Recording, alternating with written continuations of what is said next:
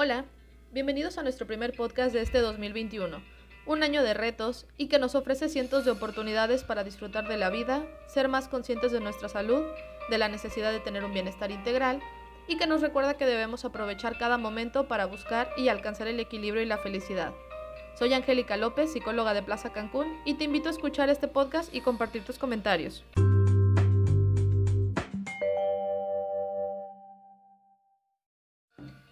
El día de hoy, en Temas para tu Bienestar, hablaremos sobre un sentimiento conocido universalmente y que tiene diversas formas de expresarse en nuestra vida. Formas que quizá pasamos por alto o que nos cuesta expresar o aceptar en algunos casos, pero siempre está ahí.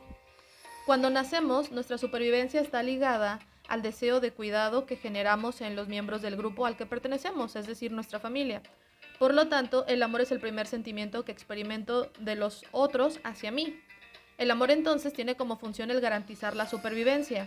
Desde que alguien me quiere y pertenezco a un grupo, lo cual me permite tener un desarrollo saludable, hasta cuando hablamos del cuidado que tenemos por nosotros mismos que nos genera bienestar. Ser consciente de la presencia y manifestaciones del amor en tu vida está ligado con la felicidad. Pero no solo hablaremos del amor de pareja o de la familia, sino que iniciaremos con el amor por ti mismo, también conocido como autoestima. El autoestima incluye la imagen que tengo sobre mí mismo, es decir, el autoconcepto, lo cual implica conocer mis debilidades, mis habilidades, las actitudes y la forma en cómo percibo el mundo. Es decir, el autoestima surge a partir del autoconocimiento. Este es un concepto que forma parte de la inteligencia emocional.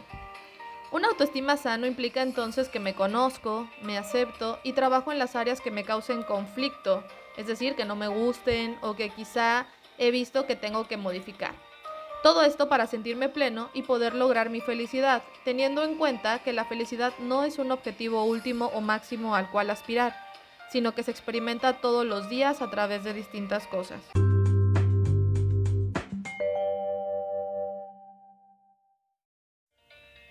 El amor entre las personas, sea pareja, amistades o familia, puede tener diversas formas de mostrarse y cuatro raíces que los griegos describieron como eros, storge, filia y ágape.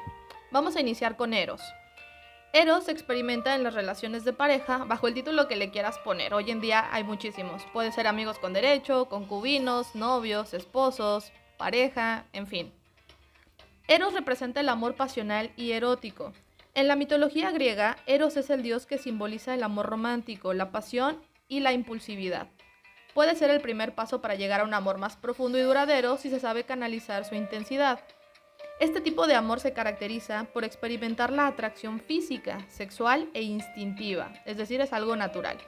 Se relaciona con el amor efímero, que dura muy poco, el que se genera al principio de la relación cuando idealizamos el momento, la persona nos parece perfecta, no tiene ningún defecto, y mezcla el deseo y la atracción sexual.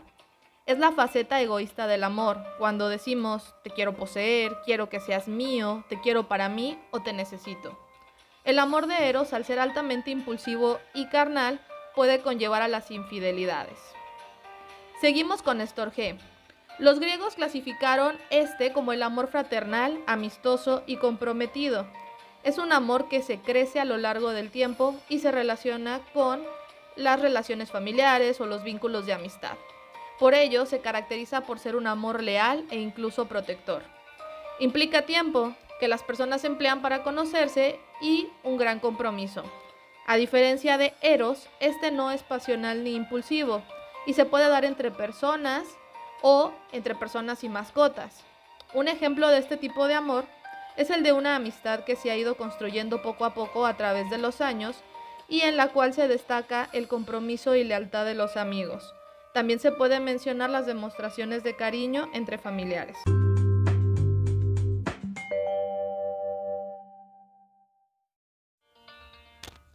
Filia es la amistad. Se puede dar entre la familia y entre los amigos, evidentemente, y también en la pareja. Se expresa a través del respeto, la solidaridad, la cooperación y el compañerismo. Se dice que es uno de los amores más bonitos que existe. Filia es un amor que se caracteriza por ser desinteresado y se basa en el compañerismo, que se alegra cuando el otro es feliz y está bien.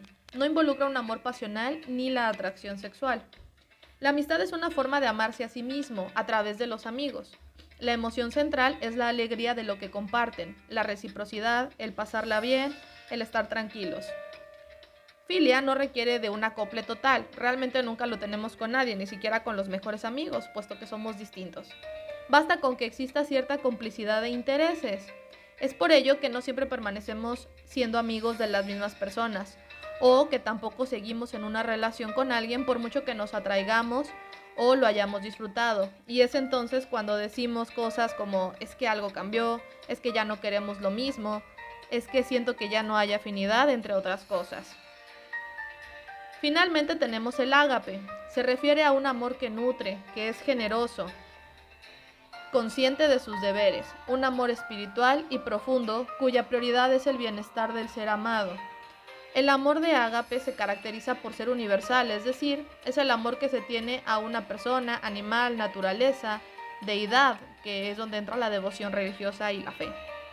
No es un amor pasional, incluso quienes aman de esta manera están dispuestos a apartarse de la relación por el bien del ser amado. Se rinde si es necesario.